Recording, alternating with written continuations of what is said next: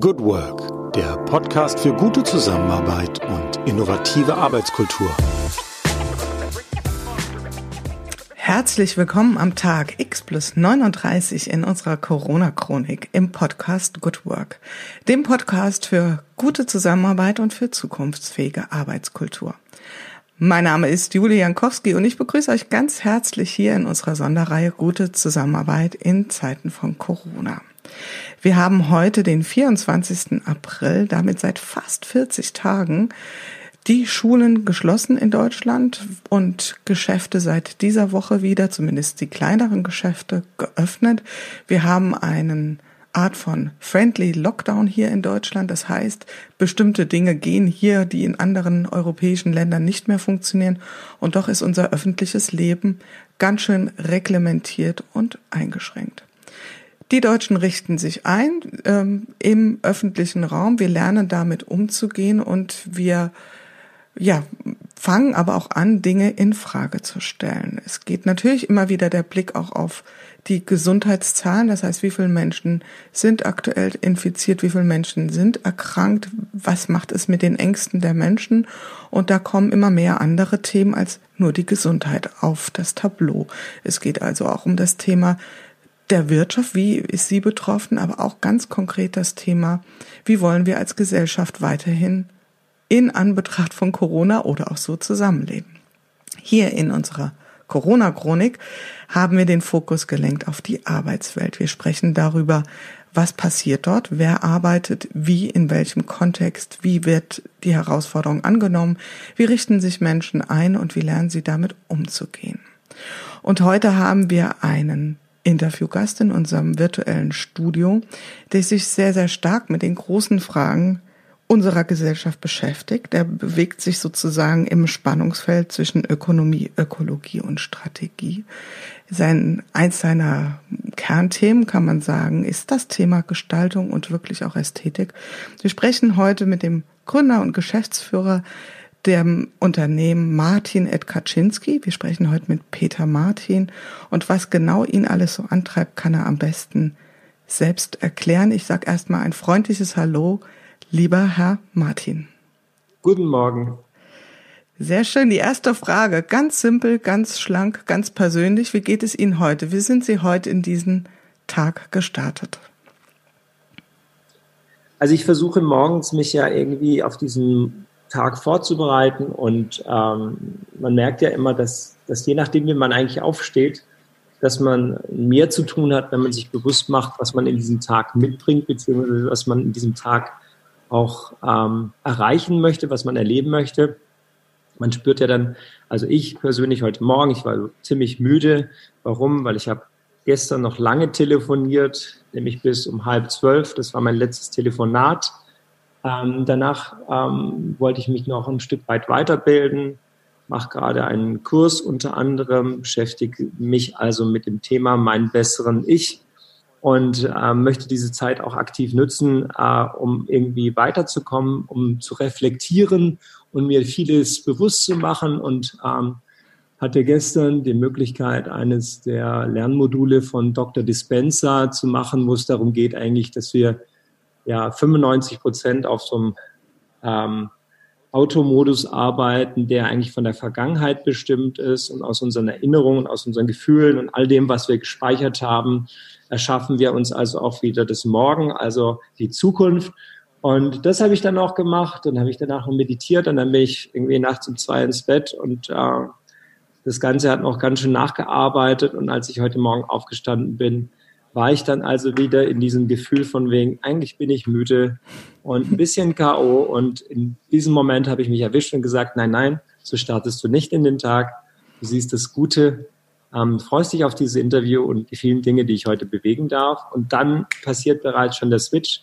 Man äh, mit, mit, dieser, mit dieser Art von, von sich da neu aufzustellen und sich klar zu machen, ähm, was, was man für Möglichkeiten hat, wenn man das sie zulässt und wenn man sich bewusst macht, ähm, was, was einem diese, diese Möglichkeiten bringen können, dann kann man auch, selbst wenn man müde ist, einen guten Tag haben. Insofern ähm, mir geht es gut und ähm, ja, ich, ich äh, nütze diesen Tag, um was Großartiges draus zu machen. Wunderbar und vielen Dank. Äh, Joe Dispenza ist tatsächlich ja jemand, der ein wunderbar in dieses Thema Macht der Gedanken einführen kann und wie wir da ein ja. Stück weit mitarbeiten können. Steigen wir vielleicht mal inhaltlich ein. Also Martin Ed Kaczynski ist ja ein Unternehmen, was sich sehr, sehr stark mit dem Thema holistische Markenberatung beschäftigt. Also das war in unserem Vorgespräch, zumindest sagten Sie so, der Kern dessen, was Sie antreibt. Vielleicht können Sie mal kurz beschreiben, was Sie konkret darunter verstehen, damit wir so ein Bild haben. Also ganz viele Menschen verbinden ja Marke mit Marketing.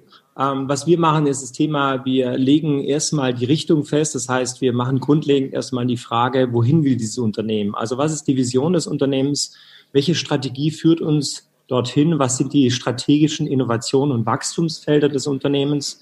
Das ist die eine Dimension. Dann die zweite Dimension ist das Thema, äh, wie ist die passende Experience daraus? Also wie kriegen wir das Ganze dann ins Erlebnis? Dazu gehört das Thema natürlich ganz viel Design und Ästhetik, die passende Form zu schaffen, die dem Inhalt Rechnung trägt, die angemessen diesen Inhalt verkörpert. Und dann geht es ganz stark darum, wie die Organisation ähm, nämlich ähm, diese Organisation lebt. Das heißt, wie die Kultur ist, wie die Organisation geführt wird, wie die Art und Weise ist, wie Entscheidungen getroffen werden. Wir sprechen davon, das ist unsere Methode von Inhalt, Form und Haltung. Also wir versuchen sozusagen die Übereinkunft dieser drei Dimensionen mit zu moderieren und dafür zu sorgen, dass Unternehmen eine Widerspruchsfreiheit der, dieser drei Dimensionen, also man könnte sagen, ähm, das, was ich anbiete und das, was ich zeige und das, wie ich handle, das muss in den Einklang gebracht werden. Und dann kann ein Unternehmen sein volles Potenzial freisetzen. Diese Methode haben wir schon lange entwickelt. Wir wenden sie immer wieder an. In vielen Bereichen dürfen wir nur die Strategie machen, äh, vor allem natürlich das Design, was dazu kommt, die Experience und die ist dann wiederum über alle Touchpoints der Markenerlebniskette ähm, auf der einen Seite zu kreieren und auf der anderen Seite aber auch zu managen und zu steuern. Und die dritte, viel spannendere Dimension, die mich immer mehr interessiert, ist eigentlich die Art und Weise, wie Unternehmen geführt werden.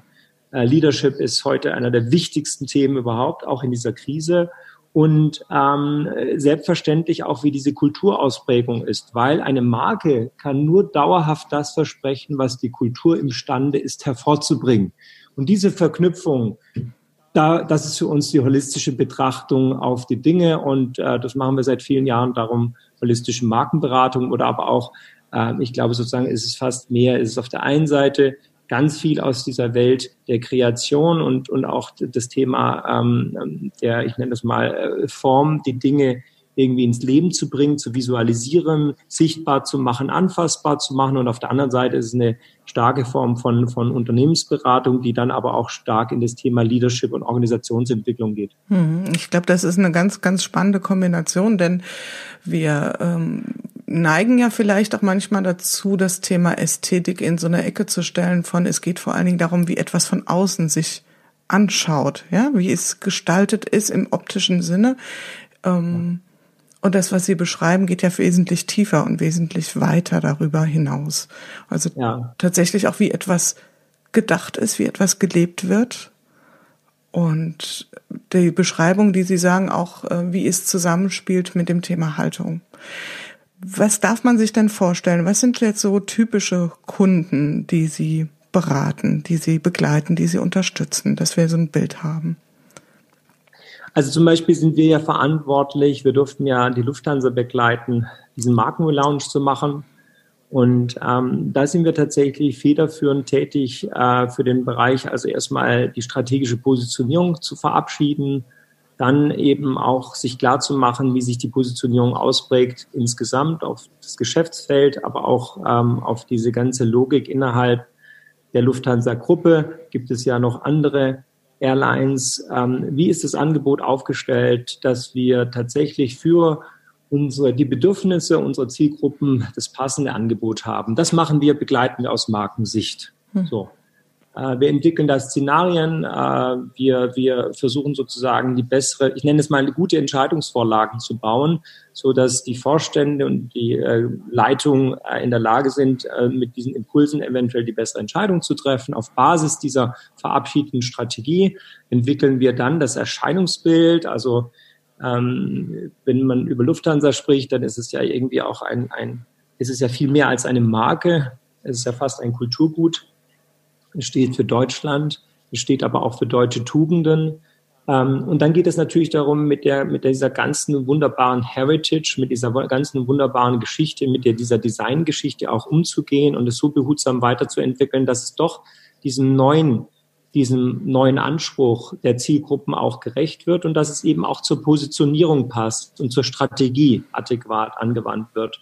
Und das machen wir dann so, dass es eben ähm, über alle Erlebnispunkte der Marke geführt gehört. Das heißt, alles, was ich von der Lufthansa sehe, beziehungsweise wenn ich in Kommunikation trete, äh, erlebe, ähm, die Art der Interaktion der Marke mit mir, die Art und Weise, aber was ich erlebe, zum Beispiel angefangen von der Begegnung, die eventuell auf dem digitalen Kanal läuft, dann bis hin zu dem Thema, wie komme ich zu einem Flug, Hafen, dann natürlich im Flughafen die Orientierungs-, die Leitsysteme, der Counter, ähm, dann das Erlebnis in der Kabine, all das, was dann irgendwie sichtbar wird, das muss ja gesteuert werden, das muss gemanagt werden und das muss irgendwann mal kreiert werden.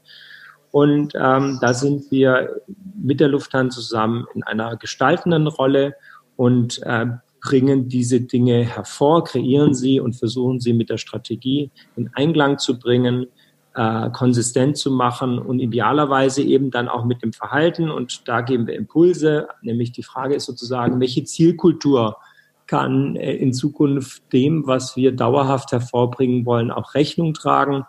Äh, Im Fall Lufthansa ist natürlich irgendwie neben der Empfehlung, die wir da abgeben, ähm, äh, gibt es, weil es so ein riesengroßes Unternehmen ist, natürlich irgendwie ganz andere Menschen, die da Einfluss nehmen und auch andere Unternehmen, die sie dabei beraten. Aber der Impuls, den versuchen wir zu setzen und ähm, damit irgendwie eine Kohärenz herzustellen. Also Lufthansa ist mit Sicherheit einer unserer größten ähm, Projekte, die wir seit vielen, vielen Jahren begleiten dürfen. Wir sind seit sieben Jahren Lead-Agentur im Bereich Strategie und Design für die Lufthansa. Aber wir machen auch viele andere Unternehmen. Also wir sind auch im Mittelstand tätig. Um vielleicht ein anderes Beispiel zu nehmen, bevor KUKA verkauft worden ist an die Chinesen, haben wir auch KUKA ganzheitlich beraten. Ähm, auch da versuchen wir diese drei Dimensionen, Inhalt, Form und Haltung, in die Entsprechung zu bringen, also in die Kohärenz zu bringen. Ähm, es beginnt immer bei den Werten. Also unsere, wir haben eine Methodik entwickelt, die heißt Beyond. Ähm, völlig ganz kurz darauf einzugehen, ohne das zu sprengen, aber ähm, Beyond ist unsere Methodik und sie geht davon aus, äh, um, um dieses Wort an sich zu erklären, ist klar, Beyond heißt darüber hinausgehen, weitergehen. Das muss das Ziel sein. Also wie kann man sozusagen aus seinem Potenzial, dieses Potenzial heben und es so weit entwickeln, dass es eben den Unterschied macht.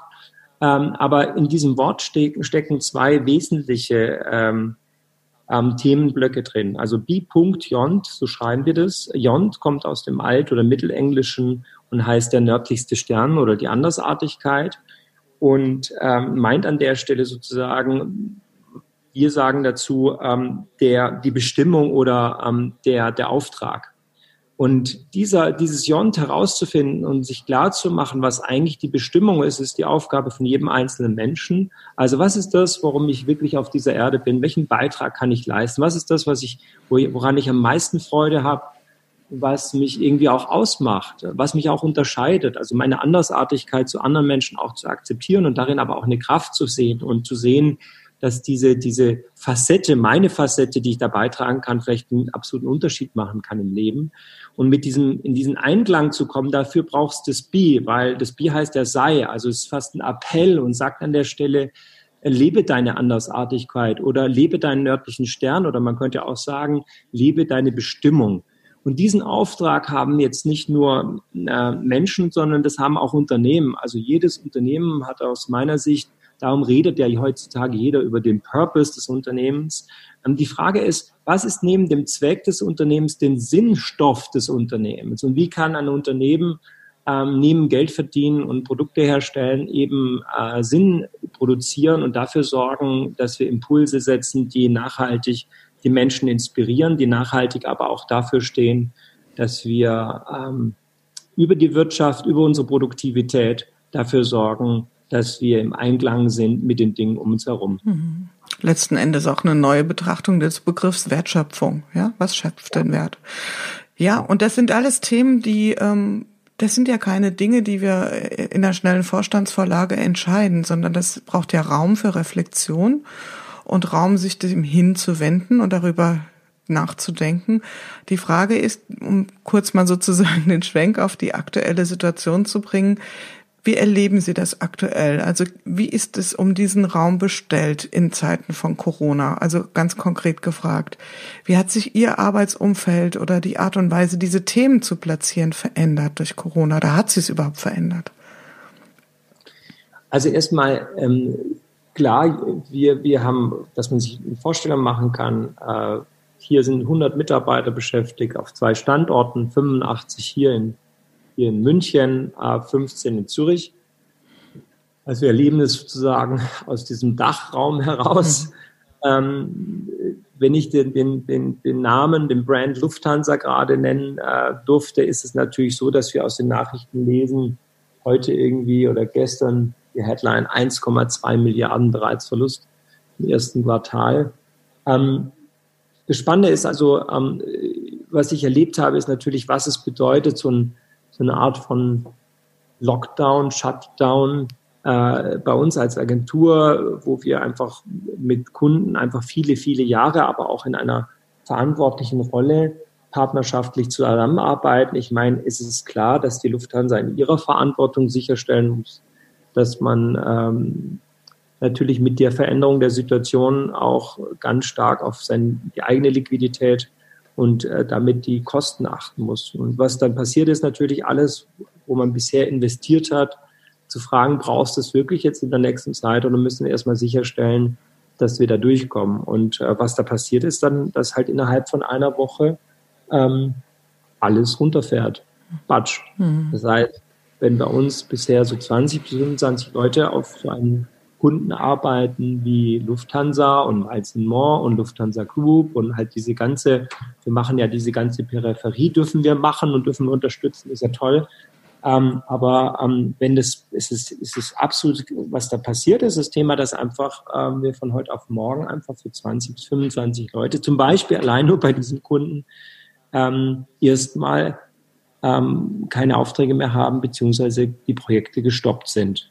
So, ähm, was das tut und was das macht, äh, das können Sie sich vorstellen. Mhm. Also es ist, äh, ich, ich glaube, das, das, das Allerwichtigste dabei, und da habe ich das vorhin auch, auch erwähnt, es ist dieses, ähm, wie führt man diese Situation? Also wie geht man mit dieser Situation um? Wie, wie, wie gehen wir zwischenmenschlich um? Es ist ja irgendwie, es ist ja kein, es klingt ja wie sozusagen so ein mechanistischer Prozess, Prozess, der einfach sagt, der eine hat keine Arbeit mehr, dann hat der andere keine Arbeit mehr, der nächste hat keine Arbeit mehr und dann macht es einfach wie so ein Kartenhaus, so klack, klack, klack, klack, klack und das war's und alle liegen am Boden. Nein, die Frage ist ja, wie gehen wir mit dieser Situation um und, und wie zeigen wir vor allem, ähm, dass trotz dieser Kraft des Faktischen ähm, wir aber ähm, eine Art und Weise finden, irgendwie die Situation gemeinsam ähm, auch in der Form gut zu machen. Also sicherzustellen, also in diesem Fall, wenn ich, wenn ich das vielleicht noch ausholen darf, ähm, das war ja nicht nur die Lufthansa bei uns, sondern es ist eigentlich von jetzt auf gleich innerhalb des Märzes von, ich sag mal, äh, von bisher 100 Prozent noch ein Fünftel, so ein Fünftel. Das heißt, ja, wir haben da noch ähm, gefühlt 20 Prozent von der Arbeit, die wir davor hatten jetzt in der Situation. Und ähm, so schnell zu reagieren und dann irgendwie Schritt zu halten und das irgendwie sicherzustellen, weil wir sind nicht vorbereitet. Wir sind ja alle nicht vorbereitet auf so eine Situation. Wir sind mal vorbereitet auf komplette Überlastung und vielleicht auf das Thema auch mal eine Form von äh, Unterlastung, also sprich sozusagen nicht ausgelastet zu sein, aber die schwankt dann vielleicht in, in Form von Überlastung 20 Prozent und Unterlastung auch mal 20 Prozent. Aber dieses, dieses, diese Massivität, dieses ein, dieses, dieses, dieses Impacts, der da stattfindet, das sind wir nicht gewohnt und wir waren auch als Agentur nicht gewohnt, äh, die Frage zu stellen, wie geht Kurzarbeit? Also wir haben ja nicht in unseren Verträgen Kurzarbeit drin, weil wir auf so eine Situation gar nicht, nicht vorbereitet waren. Wir machen das jetzt 20 Jahre, aber ich habe und ich habe schon ein paar Krisen erlebt, aber äh, Kurzarbeit, ähm, das, wie das funktioniert und was genau zu tun ist. Und ähm, man kann sich ja vorstellen, und ich glaube, das haben sicherlich auch andere Menschen schon erzählt, dass es eine neue Situation ist und die zu handeln, gut zu handeln, dafür zu sorgen, dass man vor allem mit dem Menschen verbunden bleibt. Wir haben tolle Mitarbeiter, hervorragende Mitarbeiter, die ich sehr schätze und ähm, die sind für mich nicht eine Kapazität, sondern sind Menschen und anzuschauen, wie gehen wir ein, ein, einen Modus, der erstmal auch bedeutet, dass wir das große Ganze schützen. Das bedeutet, dass, dass wir weiterhin als Unternehmen existieren und gleichzeitig irgendwie äh, unsere, unsere Mitarbeiter mit an Bord behalten. Das ist schon eine, eine wirklich eine sehr, sehr intensive äh, Auseinandersetzung und Herausforderung gewesen. Ähm, und da bin ich bin ich froh, dass wir sie irgendwie so gemeistert haben und ich habe dadurch viel gelernt und ich, und ich bin auch froh, wir haben alle gelernt, das meint nicht nur wir im Management, sondern eben auch äh, unsere Mitarbeiter. Wir haben die,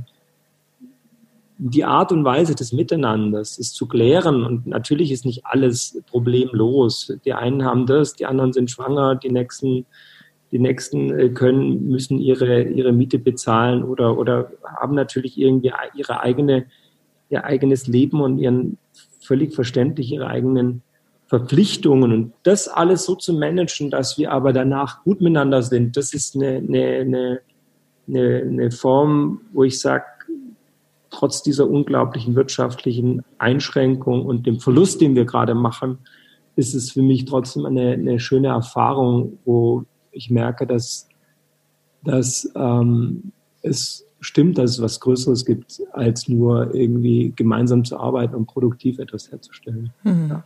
Was hilft Ihnen da so in der Kraft zu bleiben und vielleicht sowas wie Zuversicht zu verströmen oder ist das nicht der Moment für Zuversicht? Was, was hilft Ihnen da? Doch, also Zuversicht ist ja genau, also ich habe ja vorhin von diesem Thema Leadership gesprochen. Für mich gibt es im Bereich vom, von der Führung gibt es einfach drei wesentliche Instanzen, die man kennen muss. Und ähm, die eine heißt einfach ähm, sich selbst führen, andere führen und sich führen lassen. So. Und ähm, wenn man sich die drei Sachen mal anschaut, dann ist es einfach so, dass sich selbst führen meint eben das, ähm, dass man als Leader oder beziehungsweise als äh, ich für mich in meiner Person auch in der Verantwortung stehe, dass also Menschen lesen ja viel mehr als das, was wir gerade erleben, ähm, äh, jetzt im Gespräch. Also allein die Art und Weise, die Klang der Stimme sagt extrem viel aus. Ja? Ähm, wenn Menschen sich gut kennen und sich die Klangfarbe nur etwas verändert, spürt der andere sofort. Und das ist natürlich auch an der Stelle äh, in, noch mal intensiver, wenn man in einem Raum ist, weil dann kann man noch viel mehr Signale lesen. Aber trotzdem ist es so, ähm, Sie kennen es sicherlich aus Gesprächen, ob Sie jetzt mit, mit, mit, ihren, mit Ihrer Familie sprechen oder äh, oder mit, mit Freunden. Ähm, wenn die Stimme sich verändert und diese, diese Klangfarbe sich verändert, fragt der andere nach und sagt, wie geht's dir? Ist alles okay und sowas. Und ähm, jetzt passiert genau das Thema. Äh, in so einer Zeit ist es so, dass wenn man dieses sich selbst führen nicht bewusst macht, das heißt, wenn man sich selbst eigentlich wie ja durch die Situation so stark irgendwie äh, involvieren lässt, dass man eigentlich selbst keinen Morgen sieht äh, und mit diesem Gefühl reingeht, dann läuft man Gefahr, äh, dass man den Menschen arg erschreckt und äh, ihnen auch keine Zuversicht bietet. Und was man, und das meine ich mit dem sich selbst führen, sich wirklich bewusst machen, welche Energie man reinbringt in einen Raum, welche Energie man reinbringt in ein Gespräch, äh, in die Ansprache. Äh, und dabei meine ich nicht, Dinge zu verschönern oder, oder irgendwie glatt zu machen oder zu verharmlosen, nein, sondern mit der absoluten Transparenz und mit dieser Klarheit, was gerade ansteht, dennoch irgendwie auszustrahlen, dass ja auch in diesem Moment eine unglaubliche Kraft da ist und in diesem Moment wir eigentlich auch wieder umgeben sind von einer kompletten Fülle. Ich meine, wie gut haben wir es und wenn man das, darum ist es so wichtig, dass man dieses, dieses, diese Dankbarkeit auch in so einer Situation für sich selbst fühlt und spürt und die dann mit reinbringt ins Gespräch. Also ich bin für so vieles dankbar und ich, ich und, und dann vielleicht nochmal zu diesem Thema, diese Dankbarkeit eben auch aktiv zu nutzen, also morgens aufzustehen und zu sagen, hey, okay, ich weiß, dass wir gerade diesen, diesen Monat, und dann kommen gleich diese Gedanken und so, diese Sorgen und wie viel, äh, wie viel Geld wird die Burnrate letzten Endes bedeuten diesen Monat? Wie lang halten wir das durch? Das sind dann die Sorgen, die auf der einen Seite auftauchen und auf der anderen Seite zu sagen, aber die größten Unternehmen und die besten Unternehmen wurden schon immer in der Krise geboren. Und schau doch mal eigentlich, was, was du alles hast. Du bist gesund, du stehst hier da, du darfst auf zwei Füße aufstehen, du darfst atmen, du darfst hochgehen, du darfst deine Kinder sehen, die lachen dich an. Du hast, du hast eine ganz andere Form letzten Endes in den Tag zu gehen, weil sonst hättest du irgendwie, keine Ahnung, morgens um sechs beim Flieger stehen müssen und heute stehe ich halt da und äh, und äh, habt hier und dort mal die Möglichkeit zu meditieren. Und dieses Thema, also sich selbst zu führen und sich klar zu machen, mit welcher Energie man in, welche, in, in welchen Moment geht, das ist eine der wichtigsten Instanzen, die man ähm, kennen muss in, in der Führung und die, die ich anwende, äh, in den meisten Fällen gut. Mal gelingt es mir nicht jeden Tag, aber das ist, das ist dann einfach auch manchmal davon abhängig, ob die Dinge sich dann so kumulieren und nachverdichten. Aber ich glaube, in den meisten Fällen gelingt es mir gut. Und ähm, die bringe ich mit rein. Und ich, ich spüre an den Reaktionen von vielen Menschen, dass, dass ich ihnen damit was geben kann. Also, dass ich, dass ich ihnen damit irgendwie das geben kann, ähm, was sie da auch brauchen, nämlich genau diese Zuversicht und dieses Zutrauen auch in die eigene Kraft und in die eigene Möglichkeit, jetzt in die Gestaltung zu gehen und das morgen neu zu definieren. Ich finde, das war sehr schön beschrieben, dieses Thema der Selbstführung. Wir erleben ja jetzt allesamt, dass viele Dinge, die wir vielleicht vorher nur theoretisch durchdrungen haben, ähm, jetzt wirklich so unmittelbar erfahren und erleben, was heißt es, sich selbst zu führen. Das war schon vorher wichtig, aber vielleicht hat das jetzt nochmal eine ganz andere Dringlichkeit oder eine ganz andere Bedeutsamkeit. Das Thema, was ich gerne hier mal diskutieren würde, ist, ähm, es ist ja eine Sache, sich selbst so zu steuern oder sich selbst so zu führen, dass ich sage, ich darf achten auf das, was ich an Gedanken äh, sozusagen zulasse, was nicht, welche, wie ich mit meinen Gedanken umgehe und vor allen Dingen, welche Energie ich in den Raum reinbringe, das, was Sie beschrieben haben. Das andere Thema ist, wie gehe ich mit den Ängsten und Sorgen der Menschen um? Also sozusagen kann ich sagen, schau hin, was alles gut ist? Ist das, ist das hilfreich oder ist es nicht genauso wichtig auch zu sagen, wir dürfen auch anerkennen, was ist, also auch da dem Raum zu geben, weil ihre Mitarbeiter, so wie sie das beschrieben haben, haben ja ganz sicherlich Sorgen und Nöte auch. Also was ist da so Ihre Haltung? Wie gehen Sie, ähm, welchen Raum eröffnen Sie den, den Themen, die die Mitarbeiter reinbringen?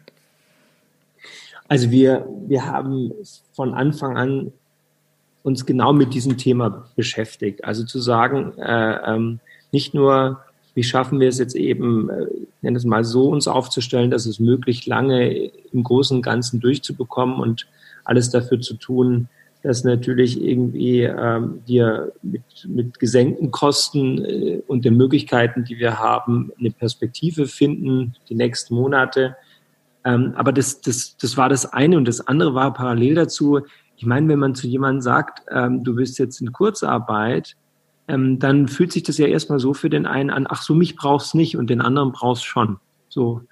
Und das war das Thema, das sich klar zu machen, dass es überhaupt nicht so ist, sondern zu sagen, was machen wir jetzt? Wie moderieren wir das? Wie sorgen wir dafür, dass wir so eng im Austausch sind, dass wir klar machen, dass es jeden Einzelnen braucht und dass wir der Situation geschuldet jetzt nur gerade gar nicht die Arbeit haben und äh, wir ähm, irgendwie gar nicht die Möglichkeit haben, ähm, diese Arbeit jetzt auch von unserem Geld heraus zu bezahlen und das wirklich klar zu machen, zu besprechen, aber dann zu sagen, weißt du was, wir wollen erstmal mit dir im Kontakt sein. Das heißt, wir stellen sicher, dass unsere wir, also erstmal, es gibt Formate wie zum Beispiel den, den Montag, der ist auch gut besucht.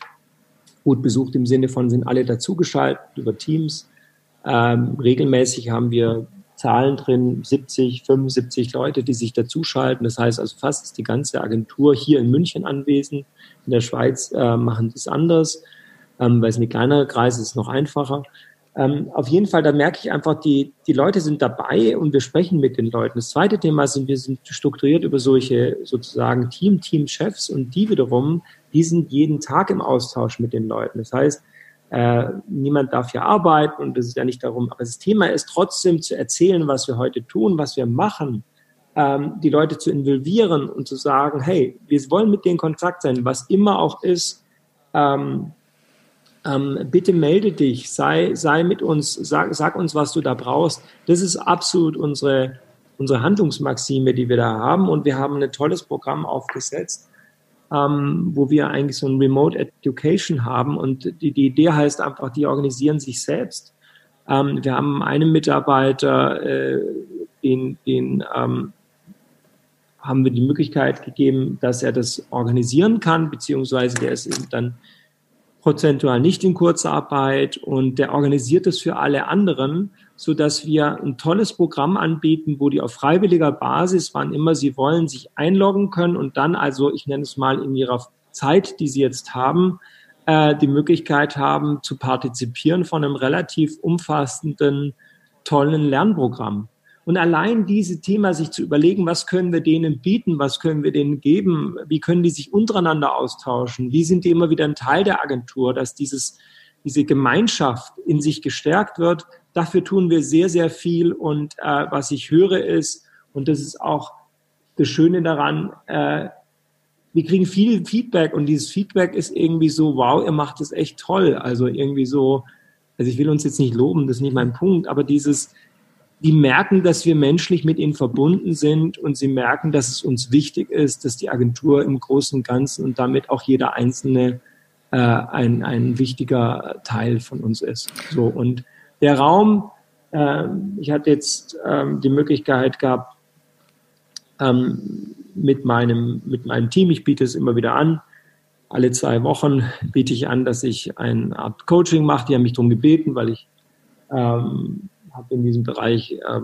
Ausbildung und Fähigkeiten und dann, wer Lust hat, kann sich dazu äh, genau zu dem Thema Ängste war ein Thema, Peter, als es dann losging, Peter, könntest du nicht mal was machen, weil wir, wir wissen, dass du das kannst, das machst du mit vielen Kunden etc. pp. Also jetzt nicht zum Thema Angstbewältigung, aber halt Coaching. Äh, Peter, könntest du endlich was machen? Und was ich gemacht habe, ist, äh, klar kann ich das machen. Und äh, dann habe ich halt äh, zum Thema erstmal Fragen zugelassen, Raum gelassen. Also was sind eure Fragen und wie könnt ihr am besten damit umgehen? Und das, was ich da immer wieder klar mache, ist eigentlich dieser Dreierschritt. Sehe die Dinge, wie sie sind. Das ist jetzt erstmal das Zulassen. Das zweite ist, sehe sie positiv. Dritter Auftrag heißt, mach sie positiv. Weil ich glaube, das ist die Möglichkeit, wir sind, wir sind an der Stelle alle Gestalter, auch in dieser Situation. Und sich klar zu machen, dass man erstmal, ja, das ist nicht gut und ja, das fühlt sich ganz schön komisch an und ich sitze jetzt irgendwie seit so und so vielen Tagen in meiner Wohnung und darf kaum raus und treffe meine Freunde nicht mehr und, und habe auch weniger Gehalt und äh, ähm, komme nicht zu meinen Eltern und äh, habe einfach auch Angst in dieser Situation und lese die ganze Zeit Nachrichten und die machen mir noch mehr Angst. Und äh, ich habe das Gefühl, wir haben alles nicht im Griff und sowas. Das ist das Thema, was, mit was sich die Leute natürlich beschäftigen. Und geht es weiter in der Arbeit und wann darf ich wieder arbeiten und wann darf ich wieder dorthin kommen und was ist denn dann ein Teil, den ich da machen kann oder gibt es die Agentur danach oder das Unternehmen danach noch oder nicht oder sowas. Das sind natürlich ganz, ganz viele Fragen, die da auftauchen. Aber was ich immer wieder merke, ist das Thema, dass Einzelne dann auch sich so entwickeln in so eine gebende Rolle, in sowas, hey, ich kann ja was für dich tun, äh, weißt du was, ich organisiere uns was, hast du das schon gelesen? Und dieser rege Austausch, da merke ich auf einmal, dass diese Gruppe für sich auch in dieser Situation wie eigentlich noch näher zusammenwächst und äh, sich da auch gut organisiert. Was Sie so beschreiben, für mich hört sich das ja auch so nach einem Stück weit einem, einem Vakuum an, was dann erstmal entsteht, auch das Thema der Job kann ich mir vorstellen, in einer Agentur nimmt einen sehr großen Raum ein, nicht nur zeitlich, sondern auch ja, gedanklich. Das ist ein Riesenthema in meinem Leben. Das ist jetzt plötzlich deutlich weniger. Und ich könnte mir vorstellen, mit dieser Eröffnung, diesen Raum, den Sie da bieten, auch mit Weiterbildung oder mit persönlicher Entwicklung, pointet man ja auch so ein Stück weit in die Zukunft und sagt, wir, wir lassen uns an unserem, wie Sie es ja auch eingangs beschrieben, an, an unserer Vision oder auch an deiner persönlichen Vision weiterarbeiten. Und das verbindet ja offensichtlich sehr. Also ja. gefällt mir an der Stelle sehr gut.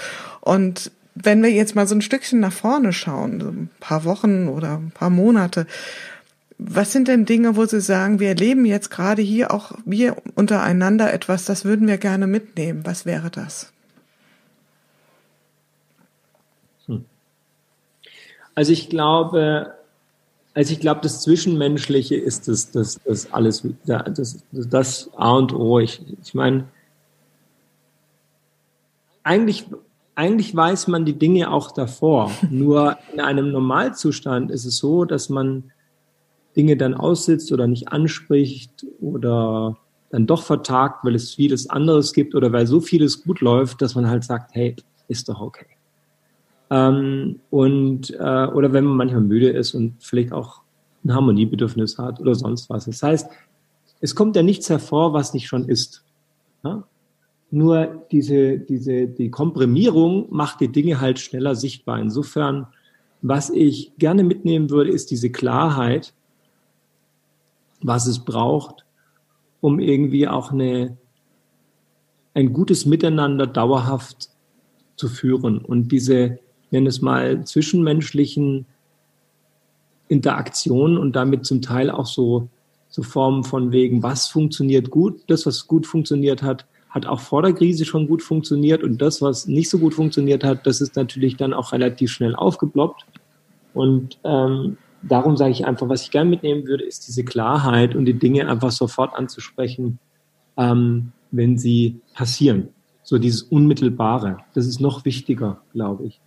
Und ähm, auch zu sagen, dass, dass also eine, eine, diese Kultur wird einfach bestimmt von all den Menschen, die in dieser Organisation sind. Und die kreieren ein Feld. Um dieses Feld dauerhaft so zu führen, dass wir eine Kultur haben, aus der durch diese Wertschätzung Wertschöpfung entsteht, ähm, das weiter voranzutreiben, das finde ich ja auch total wichtig. Und ich, und ich finde es auch schön, wie manche Kollegen zum Beispiel gerade durch die Zeit nochmal ganz anders zusammenwachsen. Also dieses sich zu spüren, also zu verstehen. Also ich meine, wir haben, wir haben äh, zum Teil einfach echte Experten und zum Teil äh, haben die, diese Experten natürlich auch kein kleines Ego.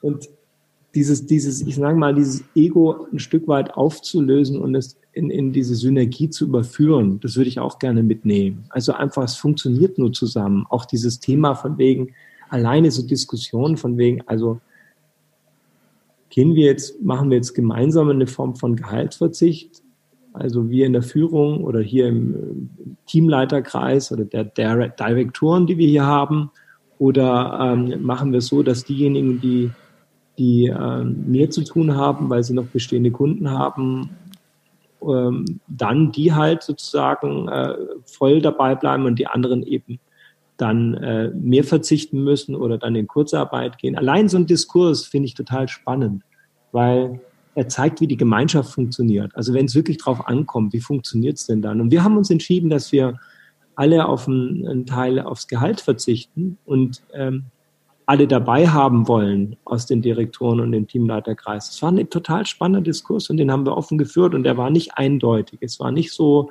von wegen, ja, ja, klar, machen wir schon. Aber dieser Diskurs hat gezeigt, was, was diese Kultur kann, was diese Organisation kann, äh, wie wir miteinander umgehen und, und mit was man dann auch rechnen kann von dem anderen. Also insofern, das würde ich alles mitnehmen, diese, diese Klarheit und, und ähm, ich nenne es aber auch diese Verbundenheit, also diese Beziehung, die irgendwie da ist und die uns eigentlich trägt. Das, was Sie jetzt so für Ihr Unternehmen beschrieben haben, das wäre ja tatsächlich auch, ich fand das auch wunderschön zu sagen, Wertschöpfung durch Wertschätzung. Ähm, wäre ja auch ein Impuls für, eine Ent, für einen Entwurf, wie wir insgesamt in unseren Wirtschaften miteinander uns begegnen wollen. Also nicht nur Sie in Ihrem, ich sage jetzt mal Nukleus äh, der Agentur, sondern das könnte ja ein sehr wertvoller Impuls sein für das, wie Menschen sich insgesamt begegnen oder wie wir Gemeinschaft, Wertschöpfung, gemeinschaftliche Wertschöpfung erzielen wollen. Ja, genau. Also ich glaube, das ist Also das ist jetzt mal wieder eine Chance. Äh, heute Morgen hatte ich, als ich äh, aufgestanden bin, hatte ich ein Bild und ich habe gedacht, ich muss unbedingt die Illustration machen. Und äh, ich habe mich gefragt, wie dieses Bild ausschaut, aber es, es, ich beschreibe es ganz kurz. Also ich habe sozusagen äh, wollte den kleinen Corona zeigen neben dem großen Bruder, Bruder Klimawandel. Ja. Und ähm, der große Bruder Klimawandel, äh, der wird in so einer Massivität und auf uns eintreffen, dass wir eigentlich überhaupt, wenn es dagegen ist, dagegen ist dieses Coronavirus, was uns momentan ganz schön quält und uns ganz schön in die Schranken weist, aber Homöopathie.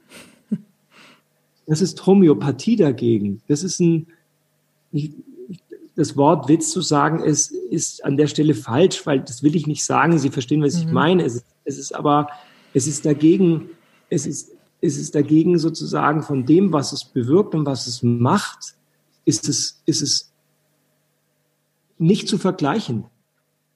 So, und ähm, wir haben, weil das ja so in der Zukunft liegt und wir zu exponentiellen Entwicklungen, äh, wir Menschen, unser menschlicher Kopf kann sich das nicht vorstellen. Sie kennen das Beispiel ja mit dem, mit dem äh, Schachbrett und dem ersten Reiskorn mhm. und der Verdopplung und dem Raum, äh, der dann nicht existiert, der dann die Menge des Reises fassen könnte. Ähm, und diese, das ist genau das Gleiche mit dieser Entwicklung. Wir können uns also nicht vorstellen, was das für, ein, für einen Impact hat, wenn es jetzt nochmal einen Grad weiter hochgeht, was das wirklich bedeutet. Also so in der Art, ja, okay, geht's halt nur Grad hoch, ist doch schön warm und wir haben noch einen netten Frühling und so. Und dadurch, dass es uns nicht so betrifft, also diese ganzen Wirtschaftsnationen, diese ganzen mächtigen Nationen, dass wir irgendwie immer noch wissen, naja, komm und alles passt ja und sowas, rasen wir ja voll Gas auf diese Situation zu und die verändert sich Tag für Tag für Tag für Tag für Tag. Und ähm, wir haben noch keine Idee davon, wie wir eigentlich darauf reagieren. Also es sind Ansätze da, aber äh, wir haben doch eigentlich keine Idee davon, äh, wie das funktionieren soll, weil unser Allheilmittel ist Konsum und ich bin ein Teil davon. Ich schließe mich da nicht aus und ich bin, ich bin kein kein äh, grundsätzlicher irgendwie äh, Kritiker, weil wir müssen irgendwie produzieren, wir müssen uns entwickeln, wir müssen konsumieren. Aber die Frage ist die Art und Weise, wie wir das tun, auf welche Kosten wir das tun. Und für mich ist deshalb dieses neue Bewusstsein und das, das ist das, was ich so hoffe, ist, dass sich jetzt durch diesen, also Veränderung findet eigentlich nur statt, auch gerade in Organisationen. Es geht ja mal um die Frage, gibt es etwas, eine Destabilisierung, die die Möglichkeit schafft, das Thema, das System neu zu ordnen. So. Und jetzt haben wir so eine Destabilisierung. Wir haben, erleben gerade diesen Impact. Und meine Hoffnung ist, dass die Lenker und Leiter, die, die sich wirklich verantwortlich zeigen, beziehungsweise verantwortlich sein müssten, und Verantwortung meint ja auch Antwort geben müssen, ähm, dass die wie dieses neue zukünftige Bewusstsein bekommen und sagen, wie kriege ich die Dinge in Einklang? Wie kriege ich diesen Zielkonflikt aufgelöst zwischen natürlich müssen wir irgendwie erfolgreich sein und damit meint erfolgreich meint ja immer nur wirtschaftlich erfolgreich. Dass wir da aber eins weitergehen und sagen, hm, wie kriegen wir es denn hin, dass wir auf der einen Seite diese ökonomische Dimension erreicht bekommen, aber wie kriegen wir parallel dazu diese ökologische Dimension hin und sich da mal zu überlegen, also auch mal wirklich, und das meine ich, sich hinzusetzen und zu sagen, ich glaube, es gibt viel, viel mehr Möglichkeiten, als wir sie heute nützen. Und jeder sagt, ja, wir haben die Technologie noch nicht dafür und wir haben dies, jenes und jenes. Das stimmt doch gar nicht. Es ist erst mal das Thema, haben wir die Absicht, das wirklich zu tun. Ja, ich, ich meine, wenn man, wenn man weiß, davor war es so, dass man gesagt hat, vor der Krise hat man jahrelang gesagt, die deutsche Wirtschaft ist abhängig oder die ganze deutsche Ökonomie ist abhängig von der Automobilgesellschaft. Jeder siebte deutsche Arbeitsplatz hängt am Automobil. So, ja, kann sein, glaube ich, und damit eine Riesenverantwortung. Aber die Idee zu haben, dass wir auf einem auf einer Technologie, die einfach ziemlich alt ist, dauerhaft die Lösung der Mobilität sicherstellen wollen, und sich jetzt nicht darum zu kümmern und zu sagen, hey, was müssen wir tun, dass das besser wird, dass sich das verändert, dass wir, dass wir eine neue Form finden, das finde ich, das finde ich nachlässig, das finde ich fahrlässig. Das ist verrückt. Weil damit riskiert man ja nicht nur äh, das Thema, dass man kurzfristig eventuell nicht den Aktienwert hat und damit äh, die Shareholder zufriedenstellt, sondern man äh, riskiert dauerhaft, dass man da am äh, eine Existenz im Unternehmen sicherstellt. Das ist, das, das macht keinen Sinn. Also wir, wir nehmen uns sozusagen die Grundlage weg, dass es überhaupt Geschäft geben kann. Und das ist ja nur eine Kette. Das ist jetzt nicht irgendwie die böse Automobilindustrie. Sehen Sie mir das bitte nach. Also das meine ich überhaupt nicht. Ich sage nur, als, als eines der Schlüsselindustrien in, in Deutschland müssten die Vorreiter sein und, und sich genau mit solchen Themen befassen. Und wir müssten jeder Einzelne von uns fragen, und das ist das Thema, was sich verändern wird. Also ich kann mir gar nicht vorstellen, dass es irgendwie so ein paar Monaten äh, wir den Virus im Griff haben, dann den Impfstoff haben und jeder konsumiert weiter. Ja, wir lernen ja gerade, dass wir gar nicht so viele Autos brauchen wir lernen ja, dass, dass irgendwie, bei uns ist es zum Beispiel so, unsere Garage steht hier unten voll mit Autos, weil die Leute gesagt haben, ich wohne jetzt irgendwie in der Stadt oder sowas und zusätzlich habe ich ja gerade Gehaltsverzicht und das Auto kostet mich ja auch noch äh, meinen Selbstbehalt. Äh, weißt du was, ich brauche es eigentlich gar nicht, ich stelle es in die Garage. So, also da steckt ja unglaublich viel, steckt da irgendwie Kapital, steht da rum und wir werden uns danach sagen, brauchen wir das überhaupt alles? Müssen wir das jetzt gerade kaufen? dieses Bewusstsein verändert sich ja nicht nur der, auf der Entscheiderebene, sondern das, das, das passiert bei uns. Wir werden kapieren, was wir brauchen, was wir nicht brauchen. Und mir geht es darum, aus dieser Machbarkeit herauszukommen und mal wieder die Frage zu stellen, was wäre ideal für uns? Also was würde uns helfen? Was, was wäre denn die, eine Zukunftsform? Und selbst wenn wir sie noch gar nicht erreichen können und diesen Zielkonflikt auch nicht sofort abschalten können, trotzdem hinzugehen und sagen, wir sind auf dem Weg dorthin, ihn aufzulösen wir, wir finden eigentlich eine neue, eine neue Art und Weise, wie wir uns bewegen. Wir machen uns klar, was es braucht und was es nicht braucht. Und dann haben wir auch viel mehr, ich sag mal, Wertschätzung dem, dem gefahrenen Kilometer gegenüber oder den geflogenen Meilen gegenüber oder, äh, und das, das hat einfach was für mich mit einer, mit einer Umstellung zu tun. Äh, ich, ich, ich sehe in so viele Bereiche rein und denke mir, wozu brauchst das? Also, mal ehrlich, was wir für wahnsinnige Plastikberge anhäufen, nur weil wir in unserem Verhalten Dinge nicht verändern, wie, äh, keine Ahnung, wir nehmen halt irgendwie unsere eigene Tasche oder unseren Warenkorb mit zum Einkaufen. Da fängt es ja schon an. Oder also diese ganzen Verpackungen, diese ganzen Aluminiumverpackungen, alles, was wir da tun, was, was wir da machen, das neues Bewusstsein, ein verändertes Bewusstsein, dieses Holistic Mind, wenn wir uns wirklich bewusst werden müssten, was brauchst du und was brauchst du nicht, wie können wir durch ganz einfache Verhaltensveränderungen Dinge so verändern, ohne Angst zu haben, dass die Wirtschaft deshalb zusammenbricht. Es könnte ja auch sein, dass wir den Dingen viel mehr Wert beimessen. Es wäre doch einfach großartig, wir würden einfach bereit sein, den Preis zu zahlen, den es wirklich kostet. Wir würden deshalb nur ein Stück kaufen anstatt drei angenommen, wir würden das machen, was für einen Impact hätte das auf dieser Welt? Und das meine ich mit diesem Zielkonflikt auflösen. Es kann doch keine, es kann doch keine Idee sein, dass wir noch mehr Pestizide auf die Böden, die schon eh ausgelaugt sind, draufschmeißen und die Menschen vor Ort irgendwie in diesen Chemie und Bio, ich weiß nicht, Morass stecken lassen und sagen, egal, Hauptsache kriege ich diese Baumwolle produziert, damit ich dann ein T-Shirt verkaufen kann für 10 Euro. Das kann nicht die Idee sein. Und das meine ich. Ich hoffe so sehr, dass wir das jetzt verstehen und dass wir damit die Wertschätzung der Wertschöpfung beimessen. Das heißt, wenn wir verstehen, dass alles, was irgendwie geschaffen wird, ja auch diese Energie, den Aufwand, das menschliche Tun braucht, um es hervorzubringen und dann bereit wären, den richtigen Preis zu bezahlen und dann innerhalb dieser Ketten sich zu überlegen, wie gehen wir da gut um? Wie kriegen wir das in den Einklang? Wie kriegen wir das irgendwie besser, jeden Tag verbessert? Ohne diese Absicht, die da einfach nur immer der Gewinnmaximierung dient.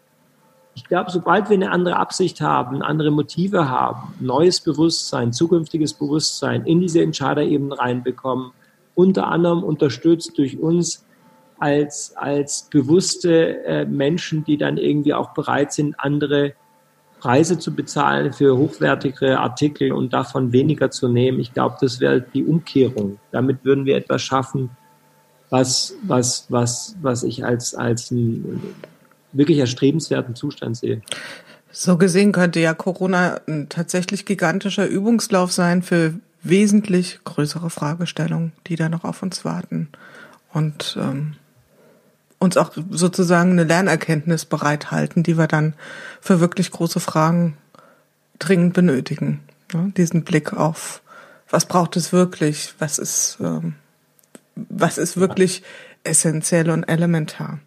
Ja, das ist ein, ein ganz, ganz weites Feld und ähm, ich habe ihn sehr ähm, interessiert und sehr gebannt zugehört und würde da gerne auch noch sehr viel vertiefen, weil ich glaube, das ist ein elementares Thema. Gleichzeitig gucke ich so ein bisschen äh, auch auf die Ressource, die die Menschen dem Podcast zuwenden und würde gerne jetzt ein bisschen umschwenken auf vielleicht ganz kurz nochmal Ihre persönliche Ebene. Gibt es denn irgendwas, was Sie haben eingangs das Meditieren erwähnt, gibt es irgendwas, was Ihnen persönlich hilft jetzt hier durch die, Sie haben es sehr anschaulich geschildert, doch durchaus auch belastende Zeit zu kommen? Was, was hilft Ihnen persönlich? Also mir hilft auf jeden Fall erstmal meine, meine Familie. Ähm, ich finde es toll, ich meine, ich arbeite wirklich viel und dadurch, dass ich ähm, hier und dort mal im Homeoffice bin ähm, und dass ich mein Henry zum Beispiel, der ist, der ist acht Jahre alt, dass ich den mehr erleben darf, das hilft mir total viel. Ich habe so eine Freude an diesem, an diesem äh, kleinen Menschen, weil das ist einfach so großartig, wie unbeschwert der ist, wie der jeden Morgen strahlend lachend dasteht mit einer Wahnsinnsenergie und ich denke mir immer, wow, ist das schön, dich zu sehen. So, das hilft mir. Mir hilft ähm, auch dieses, auch die anderen Kinder, äh, weil die sind alle schon ein bisschen älter und sowas, aber dass die auch da sind und dass wir so als Familie wieder mal zur Zeit haben. Ist jetzt nicht so häufig, aber wir haben sie einfach wieder und äh, ja, das ist einfach für mich erstmal eine ganz, ganz großartige Qualität und, und auch so dieses, wie kriegen wir das auch als, als, als Paar hin, ja, diese gute Zeit. Wir haben, auch da ist es ja so, ich glaube, wenn man schon davor ein gutes Paar war, dann, dann ist diese Krise nicht keine Herausforderung. Ähm, aber wir erleben natürlich jetzt schon auch, dass alles unter einen Hut bekommen. Bedeutet, die ja, Kinder sind in der Schule, die wollen erzogen werden und weitergebildet werden. Ähm, wir müssen den Haushalt alles selbst machen, selbst organisieren. Parallel müssen wir äh, das Unternehmen führen und die ganze Abwicklung machen und versuchen, die Dinge von morgen zu entwickeln und so. Also das ist schon, das ist schon eine, eine sehr, sehr, sehr große Herausforderung und das aber trotzdem gut hinzubekommen ähm, als Paar und das gut zu machen und zu fragen, was brauchst du? Und dieses, dieses, mir hilft zum Beispiel, wenn, wenn man so ganz bewusst die Frage gestellt bekommt, hey, was brauchst du? Wie geht's dir? Dieses, einfach mal dieses Innehalten, diesen Moment Zeit nehmen, den man ansonsten so gar nicht hat. Und ähm, mir hilft, ähm, mir helfen meine guten Partner, die ich habe, die guten Gespräche, die ich führe, Menschen, die die auch Rückmeldung geben, die auch sagen, hey, weißt du was, ich finde, das machst du gut oder kann ich dir helfen, wenn du mich brauchst, ruf mich an. Also dieses ganze, diese ganze Interaktion, die finde ich eigentlich schön und ich habe wirklich viele, viele Freunde, die mit mir verbunden sind und ähm, die für mich da sind. Dieses, dieses Gefühl von wegen, die sind für mich da und auch da zeigt sich der eine mehr oder der andere weniger. Also das ist auch so eine, so eine wunderbare Klarheit. Und selbstverständlich hilft mir dieses Thema, mich selbst zu führen, ähm, mich selbst weiterzuentwickeln, äh, zu reflektieren, zu meditieren, aber auch rauszugehen in die Natur. Ich finde die Natur ein, ein Kraftzentrum für sich ähm, diese Ruhe und diese, diese Selbstlosigkeit dieser Natur zu erleben und gleichzeitig diese unglaubliche Schönheit und diese Ästhetik und diese, diese Kraft, diese schöpferische Kraft so aufzunehmen, das finde ich auch ein, ja, ein wirklich unterstützendes Moment. Wunderbar, da sind wir jetzt schon an einem Punkt angelangt, wo ich Ihnen gerne die Frage stellen würde, die äh, jeder hier gestellt bekommt in dem Interview, nämlich ganz schlicht, wenn ich bislang etwas aus Corona gelernt habe, dann ist es das. Pünktchen, Pünktchen.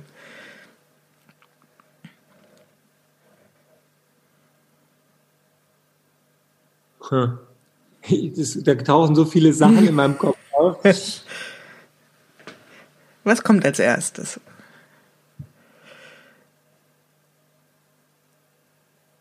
Also der Mensch zählt. Der Mensch zählt. Ich würde das ja. sehr gerne in seiner Schlichtheit so stehen lassen, weil es ist ein starkes Momentum und ich glaube, wir durften hier auch ganz viele Momente erleben in dem Gespräch mit Ihnen, wo wir über große, große Themen gesprochen haben oder Sie große Themen auch aus Ihrer sehr persönlichen Sicht äh, beleuchtet haben. Dafür bin ich sehr, sehr dankbar und habe auch Ihnen gerne oder uns gerne diese Zeit eingeräumt, weil ich glaube, das waren keine Dinge, die wir jetzt einfach in eine kleine Nussschale packen können. Und damit würde ich es gern für heute beenden, würde mich gern von Ihnen verabschieden. Ich sage ein Dankeschön, einen schönen Gruß nach München und wünsche Ihnen vor allen Dingen, dass Sie gesund bleiben. Vielen herzlichen Dank.